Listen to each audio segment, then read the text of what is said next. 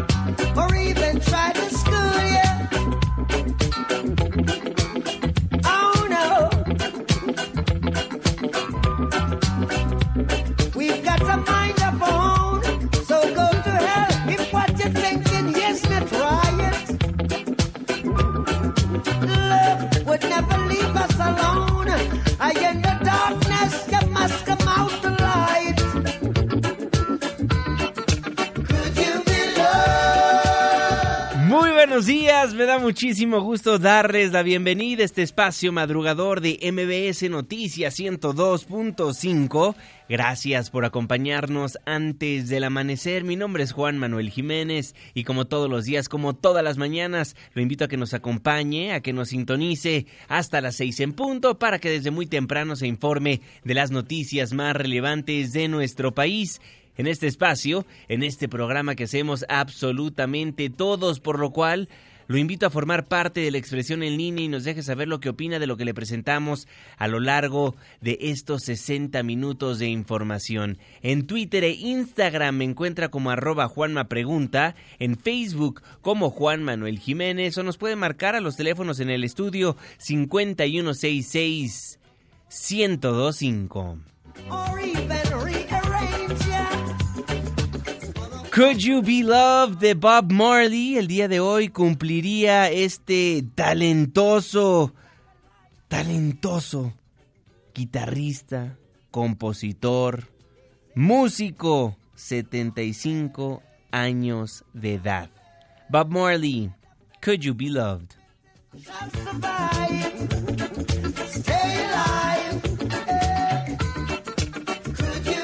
Muchísimas gracias por solicitarnos a los grupos, los artistas, las canciones que ponemos para musicalizar antes del amanecer el día de mañana a quien le gustaría escuchar. Márquenos, escríbanos en redes sociales. El día es jueves, la fecha 6 de febrero de 2020, la hora 5 de la mañana con 5 minutos, penúltimo día de la semana. Estamos en MBS Noticias. Antes del amanecer.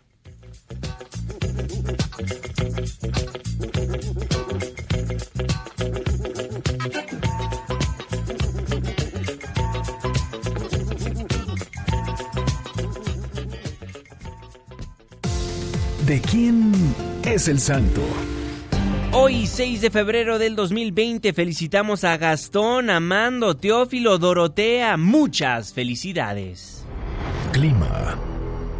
5 de la mañana con 6 minutos, Marlene Sánchez. Hola Juanma, ¿cómo estás? Muy buen jueves para ti, nuestros amigos que nos están escuchando. Les informo que el Frente Frío número 38 provocará ambiente gélido en gran parte del país, con posibles nevadas en sierras de Chihuahua, Coahuila y Durango. Además, se prevén lluvias en el Estado de México, Guerrero y Jalisco. Para la Ciudad de México se pronostica cielo medio nublado durante el día sin pronóstico de lluvias. Tendremos una temperatura máxima de 24 grados Celsius y una mínima de 10. Este fue el reporte del clima antes del amanecer. Muchísimas gracias Marlene Sánchez y gracias a usted también por sintonizarnos antes del amanecer a través de la señal que sale de MBS Noticias 102.5. Saludo con gusto a todas las personas que nos ven y nos escuchan a través de nuestra página de internet mbsnoticias.com y por supuesto que le mandamos un caluroso abrazo a las personas que nos honran con su presencia a través de las distintas aplicaciones que hay en los teléfonos inteligentes el reloj está marcando las 5 de la mañana con 7 minutos.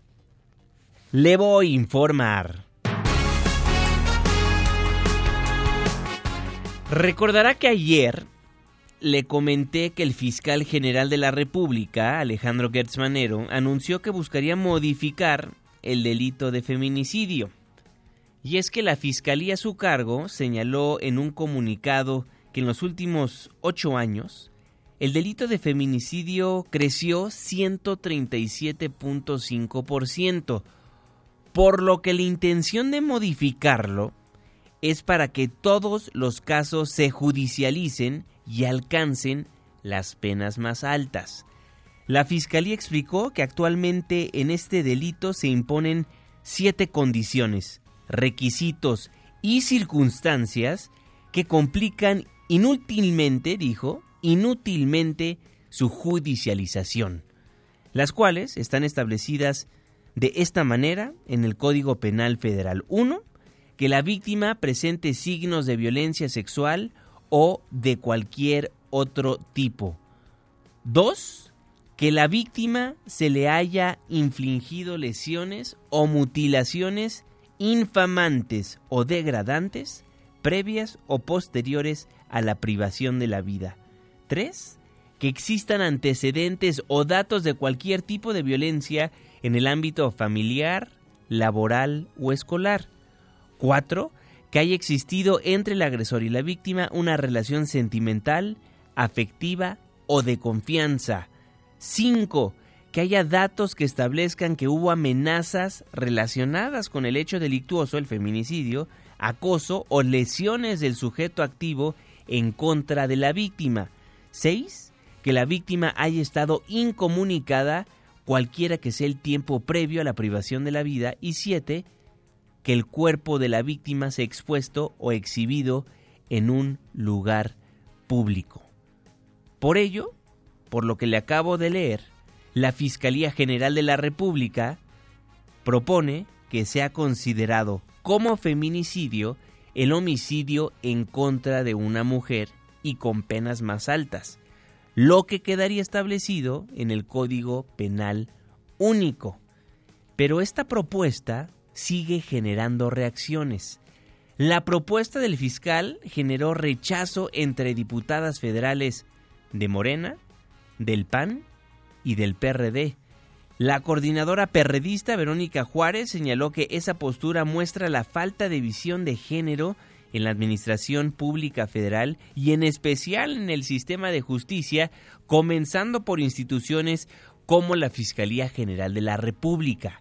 La diputada panista Verónica Sobrado puntualizó que su bancada se opone por completo a la desaparición del tipo penal y exige dictaminar en comisiones la propuesta de ley para prevenir, sancionar y erradicar el feminicidio. Así lo daba a conocer. Por eso no estamos de acuerdo en desaparecer el tipo penal, ni tampoco en que se considere toda muerte de mujer un feminicidio. En Acción Nacional hemos presentado ya la ley para prevenir, sancionar y erradicar el feminicidio. Hoy hacemos un llamado a que se dictamine si de verdad les importa las mujeres en este país, si a Morena le importa que termine la violencia contra las mujeres, que empiecen aprobando esta ley la morenista Lorena Villavicencio también demandó que se capacite debidamente a los actores del Poder Judicial que no han asumido el compromiso de investigar a fondo y debidamente los casos de feminicidio con perspectiva de género y respeto a derechos humanos. Queremos que asuma el compromiso plenamente frente a todas las mujeres de este país de que se va a hacer una gran investigación en todos aquellos delitos que impliquen la violencia contra las mujeres, que va a garantizar que estos agentes que participan en el proceso penal tengan la perspectiva de género y también el enfoque de derechos humanos. Así lo daba a conocer la morenista Lorena Villavicencio en la Cámara de Diputados y la Comisión para la Igualdad de Género del Senado de la República manifestó también su rechazo y preocupación ante la propuesta de la Fiscalía General de la República sobre esta posibilidad de reclasificar el delito de feminicidio del Código Penal Federal. Los integrantes de la comisión advirtieron que la Fiscalía General de la República ya fijó una postura en el comunicado de prensa que emitió el pasado martes, donde sostiene que enfrentan una serie de condiciones que complican inútilmente la judicialización del feminicidio. No vamos a quitar, si bien ya no van a insistir en quitar, en reclasificar el delito, porque no era quitar, era reclasificar el delito, no vamos a quitar el dedo del renglón de que se haga justicia con perspectiva de género, que se tome en cuenta la desigualdad de las mujeres, a la hora de la relación que sostenían o de la situación y de cómo se cometió ese delito. Y de ahí no nos vamos a bajar. El día que vinieron, tanto Durazo como él, les pedí formalmente que cuando informen en la mañanera qué está pasando con la seguridad, nada más informan homicidios y no informaban feminicidios. Creo que estaban aplicando esa situación. Bueno, les vamos a pedir que clasifiquen feminicidios y homicidios. Es importantísimo porque nos están matando por ser mujeres. Matan a 10 mujeres diariamente.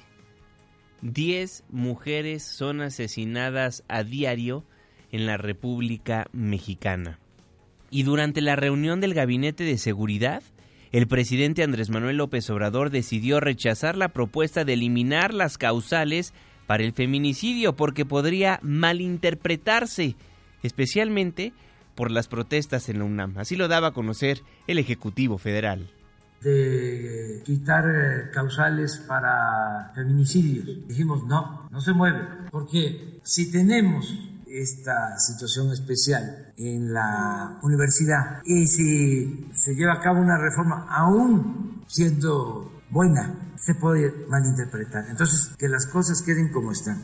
Entre enero y octubre del 2019, la incidencia de feminicidios en México continuó en aumento se registró una tasa de 1.25 equivalente a 809 feminicidios totales, cifra que de continuar en la misma tendencia en el 2020 marcaría un hecho sin precedentes. Estamos hablando de que matan, y lo repito porque la cifra es alarmante, a 10 mujeres diariamente en nuestro país. Un problema tristemente que se ha vuelto frecuente. El año pasado el número total de víctimas registradas fue de 110.200. Estamos hablando ahí de la violencia contra la mujer en su totalidad. Pero fueron 976 feminicidios registrados en todo el país en el 2019 le daba a conocer la cifra únicamente de enero a octubre, porque de enero a octubre se registraron 809 víctimas y ya en su totalidad fueron 976. Hubo un brinco estrepitoso en el asesinato a las mujeres en nuestro país. Pero a ese número, a las 976 mujeres asesinadas en el 2019 por feminicidio, le tendríamos que agregar las muertes clasificadas como homicidios dolosos y culposos. Que si hablamos del homicidio doloso, en la totalidad de los delitos presentados el año pasado contra mujeres, el 2.93% fue por homicidio culposo por homicidio doloso fue de 2.56%. Imagínense cómo crecería la cifra. Y el feminicidio del 100% de la presunta participación de hombres infringiendo un delito contra una mujer, el punto 91% es de feminicidio, no llega ni al 1%. Pero si reclasificamos el delito de feminicidio y sumamos los homicidios dolosos y culposos, la cifra sería aún más alarmante. Por lo pronto lo dejo con esta. 976 mujeres fueron víctimas el año pasado del feminicidio. Son las 5 de la mañana con 17 minutos tiempo del centro de la República Mexicana. Con eso nos vamos a un breve corte comercial, nos vamos a la pausa. Al volver platicaremos de lo que está pasando en la Universidad Nacional Autónoma de México. Ayer ofreció una conferencia de prensa. El rector Enrique Graue le dijo a los universitarios no caigan en provocaciones. Los están provocando los encapuchados. Pero mientras mientras estos encapuchados toman planteles educativos, no tienen, no tienen clases miles de estudiantes. ¿Por qué? Porque van 15, 15 planteles de la UNAM que están en paro. 5 con 18, lo desmenuzamos al volver. Estamos escuchando a Bob Marley, Is This Love? Luego el reporte vial, la pausa y ya volvemos.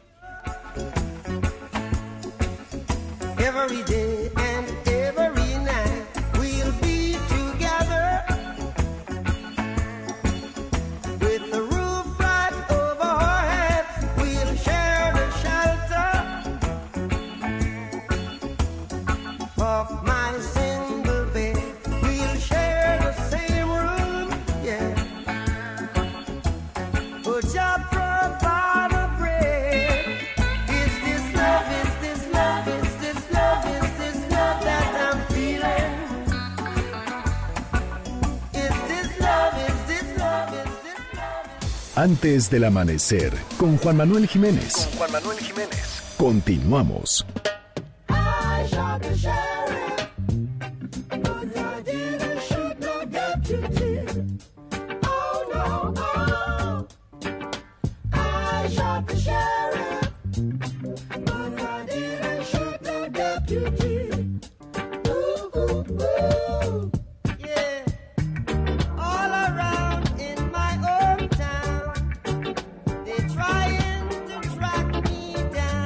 Bob Marley, quien hoy cumpliría 75 años de edad. I Shot the Sheriff, Robert Nesta Marley.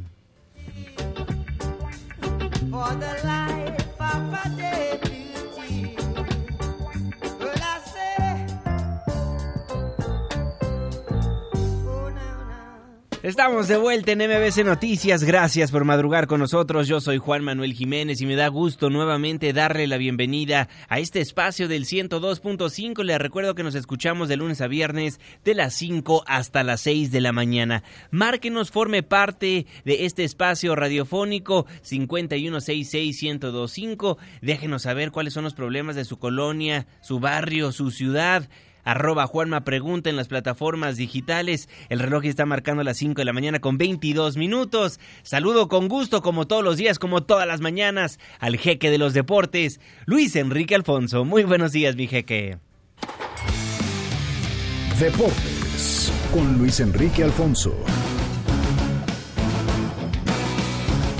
Mi querido Juanma, vámonos con la información deportiva y vamos a arrancar con eh, la cuestión del coronavirus, Juanma. Resulta que más eventos deportivos se siguen cancelando por, este, por esta enfermedad. El Gran Premio de China, que se correría el 19 de abril, fue suspendido ya para evitar que se propague más la enfermedad que azota el país. Mediante un comunicado, el eh, Shanghai Sports Federation confirmó la noticia. Otra disciplina, la LPGA, el circuito de mujeres de golf más prestigioso del mundo, también ha cancelado el abierto de China que se disputaría del 5 al 8 de marzo. Ambos eventos se buscan recalendarizar para finales de año, pero tagacho, tagacho el coronavirus, mi querido Juanma.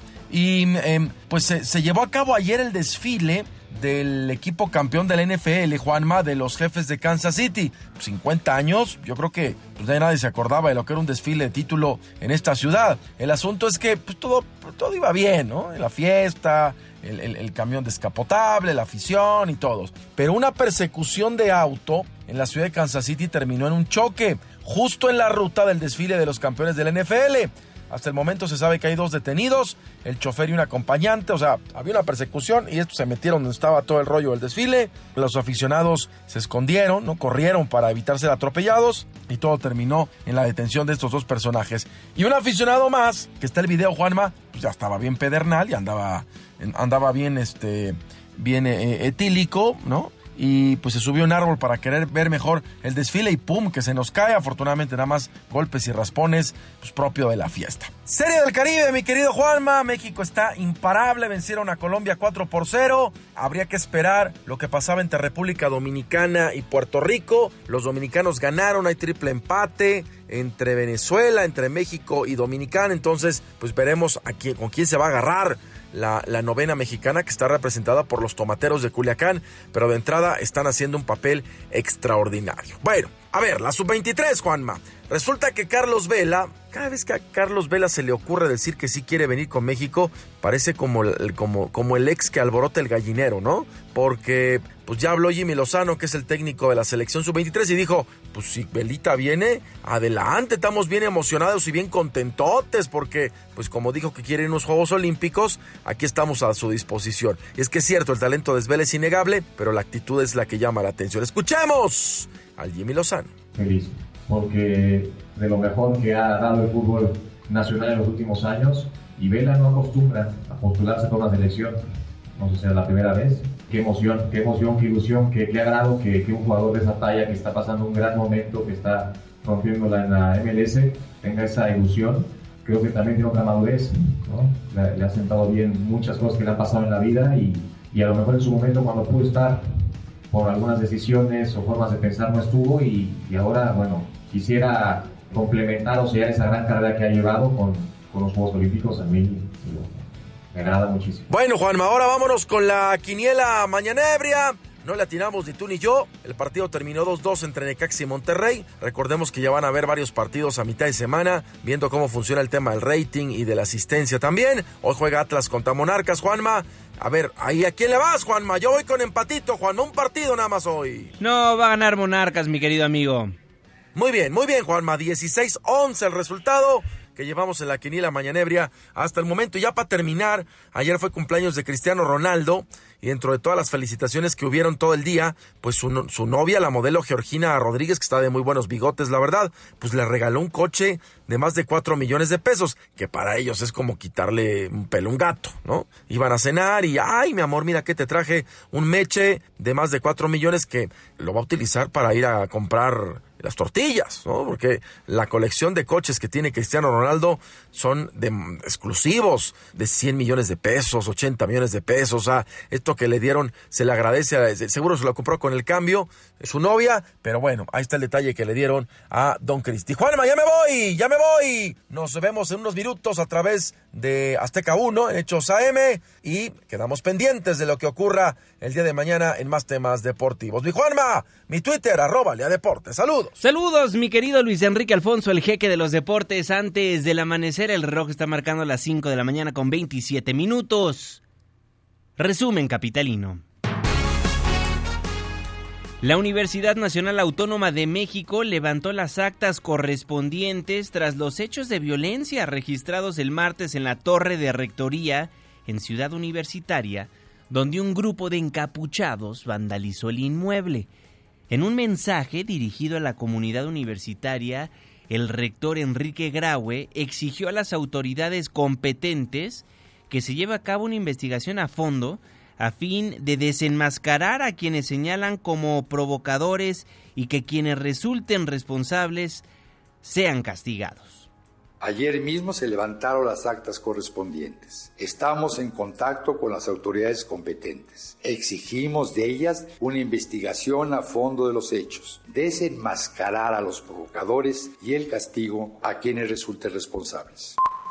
A la otra cara, a esos otros, otros y otras quienes solo buscan desestabilizarnos, les digo que no lo conseguirán, que tenemos claro lo que buscan, que no conseguirán que escalemos la violencia con más violencia, en aspiración y conseguir lo espurio de sus pretensiones. En tanto, el presidente Andrés Manuel López Obrador advirtió que en el conflicto de la UNAM hay mano negra y señaló que no existen condiciones para que se paralice la máxima casa de estudios del país siento, lo voy a decir, que hay mano negra. Eso es lo que hay que ver. Y qué bien que ya lo estamos diciendo aquí, porque siempre hay quienes mueven la cuna y hay que lamparearlos. Hay que lamparearlos. Hay mano negra en el conflicto de la UNAM. Y en la Cámara de Diputados, legisladores del PRD y del Partido Verde Ecologista de México expresaron su preocupación por la situación que se vive en la máxima casa de estudios donde grupos encapuchados han incrementado la toma de instalaciones y el bloqueo de distintas escuelas y facultades en presunto apoyo a las manifestaciones contra la violencia de género en la institución.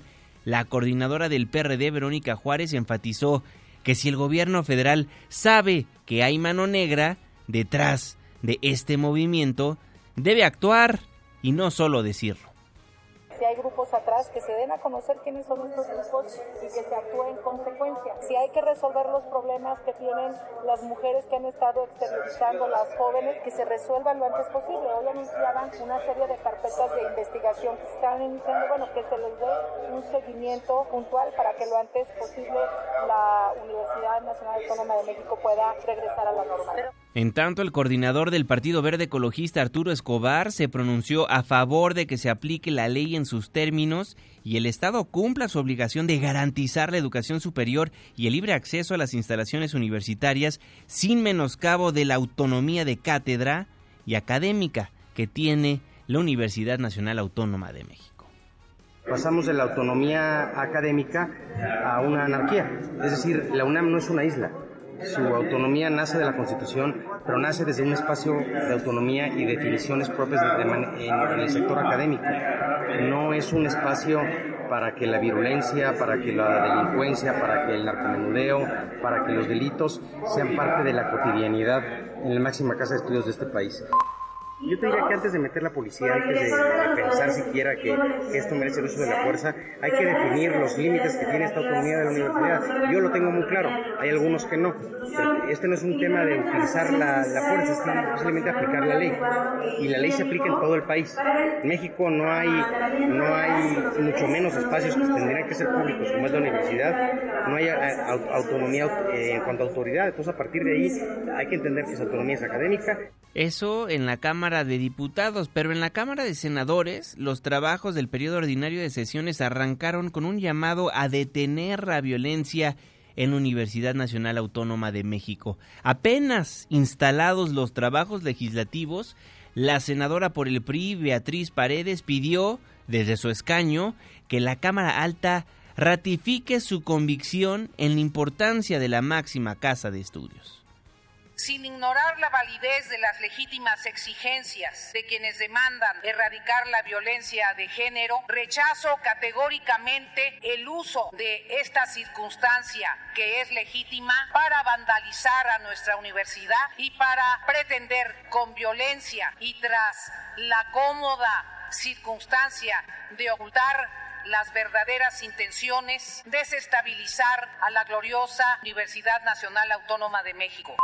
Expreso nuestra solidaridad con las autoridades universitarias y la necesidad de que todos los mexicanos coadyuvemos en garantizar el respeto a nuestra máxima casa de estudios. Yo sé que muchos estudiantes y maestros de la UNAM nos sintonizan antes del amanecer.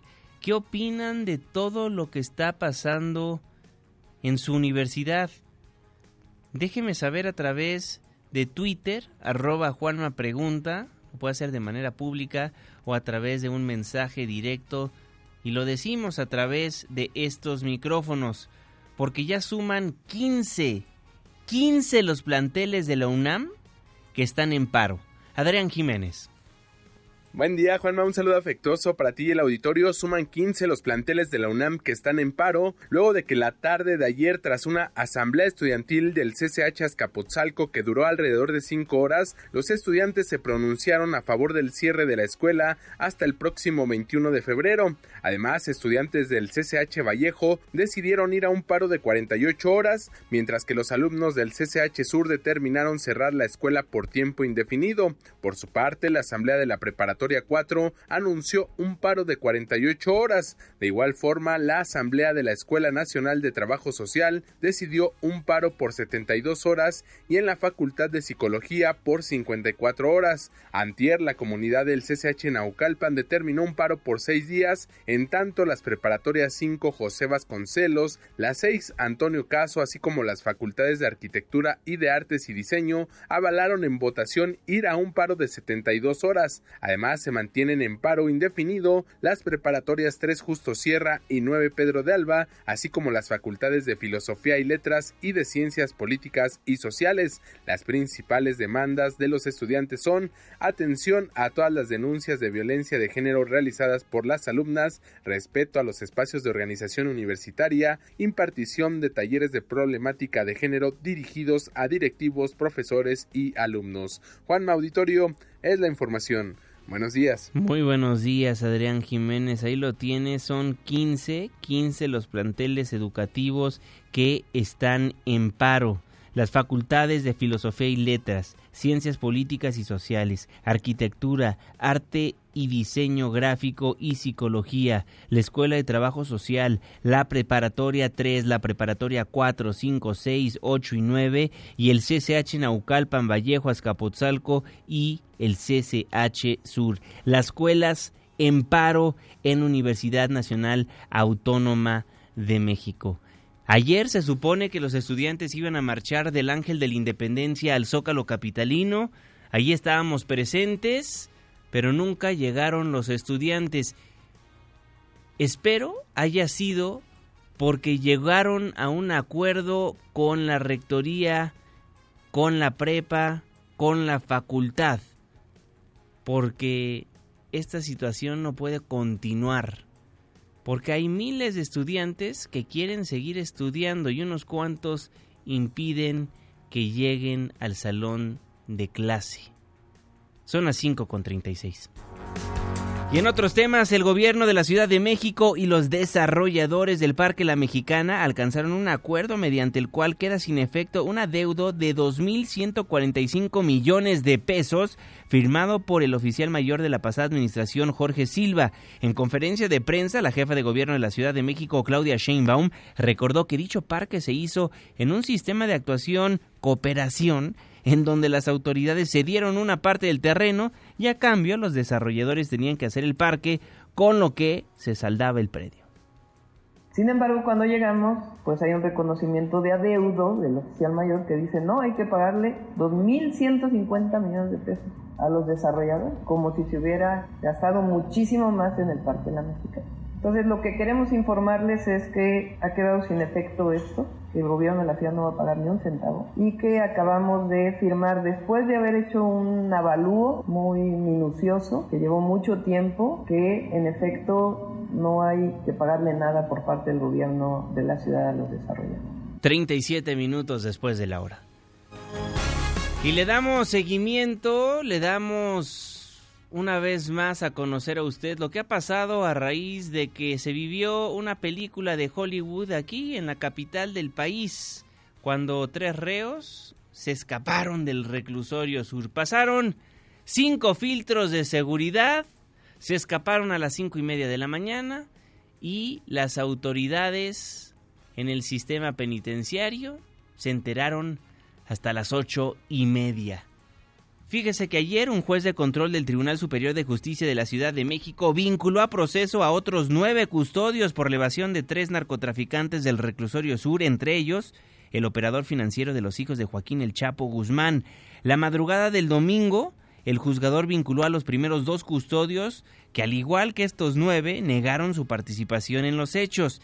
Enfrentan cargo por evasión de reo agravada. Durante la audiencia, en una sala de oralidad, el impartidor de justicia determinó que el Ministerio Público aportó elementos de prueba suficientes para considerar la participación de los custodios en la evasión de los tres criminales la madrugada del miércoles pasado. Y ya hallaron, ya hallaron nuevas evidencias en la evasión de los tres miembros del cártel de Sinaloa del reclusorio sur. Es una nota de Juan Carlos Alarcón.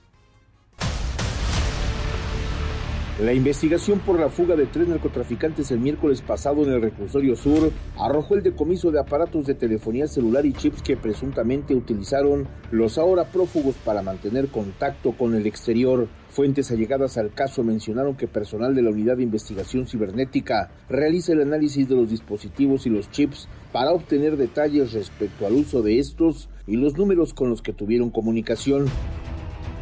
Lo anterior se desprende de la revisión de imágenes de las cámaras de seguridad, por lo que incluso los detectives entrevistaron a un operador del centro interno de monitoreo. Los objetos hallados y asegurados dieron paso a la entrevista de otro interno para descartar alguna complicidad con los tres evadidos. Esta declaración se suma a la del ahora ex subdirector del Reclusorio Sur, Omar Tonatiu Zamora Mendoza, y el también ex subdirector de seguridad, Óscar Labastida Galván. Sin embargo, en la búsqueda de antecedentes, la Fiscalía General de Justicia de la Ciudad de México detectó que Raúl, uno de los custodios detenido y presentado ante el Poder Judicial, es hijo de otro excustodio que fue sentenciado por su participación en la fuga de dos secuestradores del reclusorio norte. Se trata del ex jefe del apoyo del sistema penitenciario, Raúl Jiménez Ortiz, acusado por la entonces Procuraduría General de Justicia del Distrito Federal de colaborar en la evasión de los plagiarios Arturo Torres Santana y Alejandro López Medina el 30 de enero de 2010. Hasta el momento no hay confirmación de la recaptura de los dos secuestradores que de acuerdo con las investigaciones formaban parte de una banda dirigida por otro interno de la penitenciaría de Santa Marta al que apodan el Sope. El grupo criminal se distinguía por amputar partes del cuerpo de sus víctimas a efecto de presionar a los familiares para el pago del rescate. El juzgado 50 penal sentenció a Raúl Jiménez Ortiz a nueve años, nueve meses de prisión y al pago de una multa de 135 mil pesos, así como inhabilitación para desempeñar cargos públicos por el delito de evasión de reo. Las fuentes consultadas señalan que Raúl Hijo fue pieza clave en las indagatorias para establecer el grado de participación de los 11 detenidos por la fuga de tres narcotraficantes del cártel de Sinaloa. Una nota de Juan Carlos Alarcón, pues ya hallaron nuevas evidencias en evasión de estos tres narcotraficantes, miembros del cártel de Sinaloa.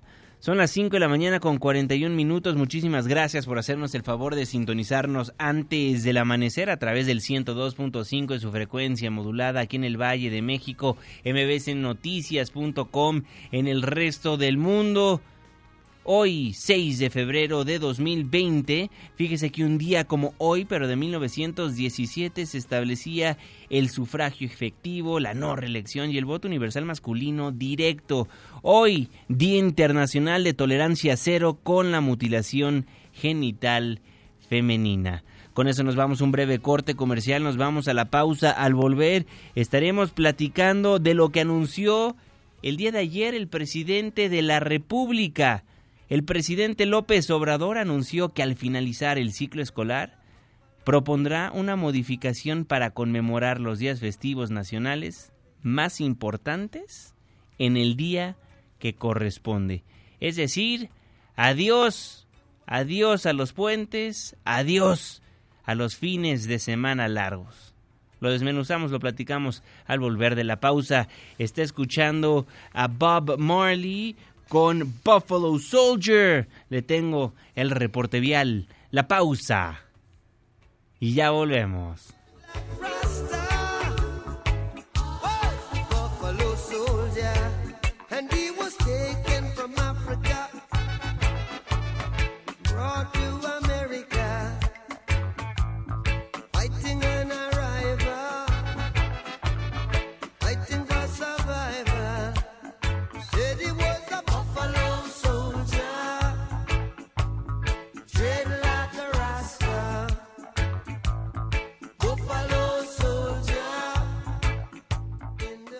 Antes del amanecer, con Juan Manuel Jiménez. Con Juan Manuel Jiménez. Continuamos.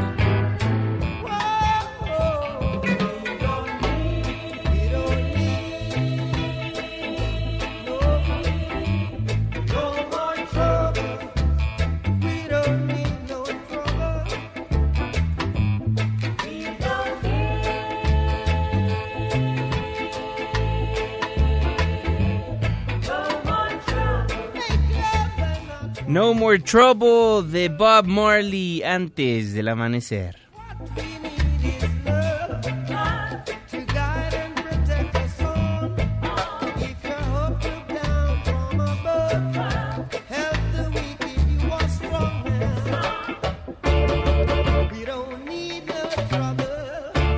Gracias por continuar con nosotros en MBS Noticias. Yo soy Juan Manuel Jiménez. Le tengo más información. Resumen de noticias antes del amanecer.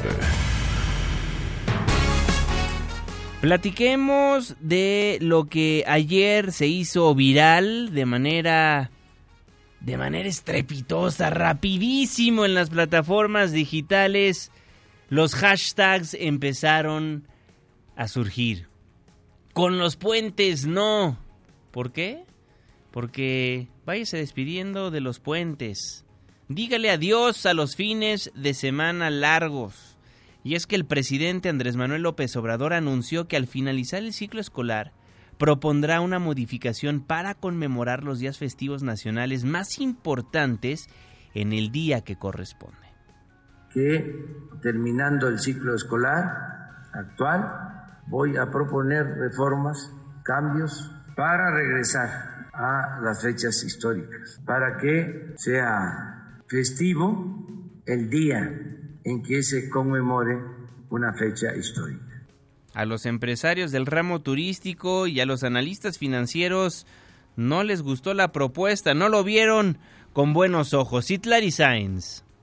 Hola Juanma, buenos días a ti también a nuestros amigos del auditorio. El anuncio del presidente Andrés Manuel López Obrador sobre eliminar los puentes vacacionales o fines de semana largos no fue bien recibido por empresarios del ramo turístico y analistas financieros. El presidente de la Concanaco, José Manuel López Campos, explicó que los fines de semana largos evitan los puentes no autorizados de días inhábiles por celebraciones entre semana, además de que contribuyen a una mayor derrama económica por turistas en territorio nacional fortalecen los conocimientos históricos y culturales. Y bueno, también recordó que, por ejemplo, en estos días de asueto, este primer fin de semana largo que fue del 1 al 3 de febrero, se movilizaron un millón seiscientos mil turistas, según datos de la Secretaría de Turismo, que dejaron cuatro mil millones de pesos solo por concepto de hospedaje, con una ocupación hotelera de 62%. Refirió que fortalecer la memoria histórica es una tarea que inicia en la familia y la escuela, pues tiene una labor educativa y de valores cívicos. Y bueno, también es importante señalar que el presidente de la Asociación Nacional de Cadenas Hoteleras, Braulio Arzuaga, expresó que los agremiados a este organismo empresarial rechazan de manera categórica la propuesta que lanza el presidente Andrés Manuel López Obrador sobre eliminar los fines de semana largos. En una carta que fue dirigida al secretario Miguel Torruco, al secretario de Turismo, el presidente de esta asociación recordó que la instalación de los fines de semana largos fue una propuesta que nació desde la iniciativa privada en 2006 para incentivar el turismo en México. En el documento le solicitan frenar esta modificación que planea enviar el presidente a fin de respaldar y salvaguardar al sector turismo, cuya actividad actualmente representa casi el 9% del Producto Interno Bruto del país y genera 3.8 millones de empleos. Recordó que el mismo secretario de Hacienda había anunciado que para el periodo vacacional del viernes 31 de enero al 3 de febrero, fin de semana largo que conmemora la promulgación de la Constitución mexicana, pues saldrían de viaje alrededor de 1.600.000 vacacionistas y bueno, que la ocupación hotelera registrará un crecimiento de 62.7%, dejando una derrama económica cercana a los 4.000 millones de pesos, que de acuerdo a las cifras preliminares sí se logró alcanzar. Juan, es mi reporte. Buenos días. Muy buenos días, Itlali Sainz. Gracias por la información. Empresarios del ramo turístico y analistas financieros no vieron bien esta propuesta del presidente Andrés Manuel López Obrador y senadores de oposición calificaron la propuesta de eliminar los fines de semana largos y conmemorar las fechas históricas en su día como una ocurrencia y un distractor. El senador por el PAN, Gustavo Madero, destacó que esta medida representa un retroceso, pues afectará no solo la actividad turística, sino también el descanso de las familias y el desempeño escolar de los niños. Creo que el presidente liberal salió más conservador y pues le gusta la antigüita, como él estaba de chiquito, ¿verdad? Este, es eh, una mala idea es un retroceso y va a afectar si impone otra vez su mayoría con Morena a través de estas ocurrencias, pues va a afectar la actividad turística, el descanso de las familias y el rendimiento de los niños. De igual forma, la senadora por el PRI, Beatriz Paredes, aseguró que no tiene sentido entrar a un debate sobre un asunto cuando los verdaderos problemas están en temas como la escasez de medicinas. La senadora cuestionó que en medio de situaciones delicadas para el país, como el bajo crecimiento económico, se pretenda distraer con temas como la rifa del avión presidencial o la eliminación de los puentes Hay quienes dicen que somos expertos ingenieros constructores porque nos encantan los puentes. Hay quienes eh, piensan que era mucho más lógico sumar espacios para que no hubiese interrupciones laborales. Yo creo que es un debate que no tiene sentido hacer. Eh, creo que los verdaderos debates están en por qué sigue la escasez de medicinas. Cada vez que hay debates profundos, tenemos algún distractor. Pero hay quienes vieron la propuesta con buenos ojos. La jefa de gobierno Claudia Sheinbaum, la jefa de gobierno en la Ciudad de México, respaldó la propuesta del presidente López Obrador. La mandataria capitalina enfatizó que la iniciativa del Ejecutivo Federal busca recuperar la memoria histórica de nuestro país. Creo que el fondo de lo que está presentando el presidente es ello, que estemos orgullosos de nuestra historia, que reconozcamos qué fue lo que nos llevó al momento en que estamos viviendo cuáles fueron esos episodios que significaron la libertad y la democracia en nuestro país y que en ese sentido cambiar la fecha pues parece que nada más es un tema de las vacaciones de ese día. Entonces, concuerdo con el presidente en que es importante recuperar la fecha histórica que representa nuestra historia y nuestra memoria. ¿Y usted qué opina? Twitter e Instagram, arroba Juanma Pregunta, Facebook, Juan Manuel Jiménez, teléfonos en cabina 5166-1025. A través del programa La Escuela es Nuestra, el gobierno de la República busca invertir 40 mil millones de pesos en la infraestructura escolar del país que va a incluir en una primera etapa 103.268 planteles de educación básica. La voz del secretario de Educación Pública, Esteban Moctezuma Barragán.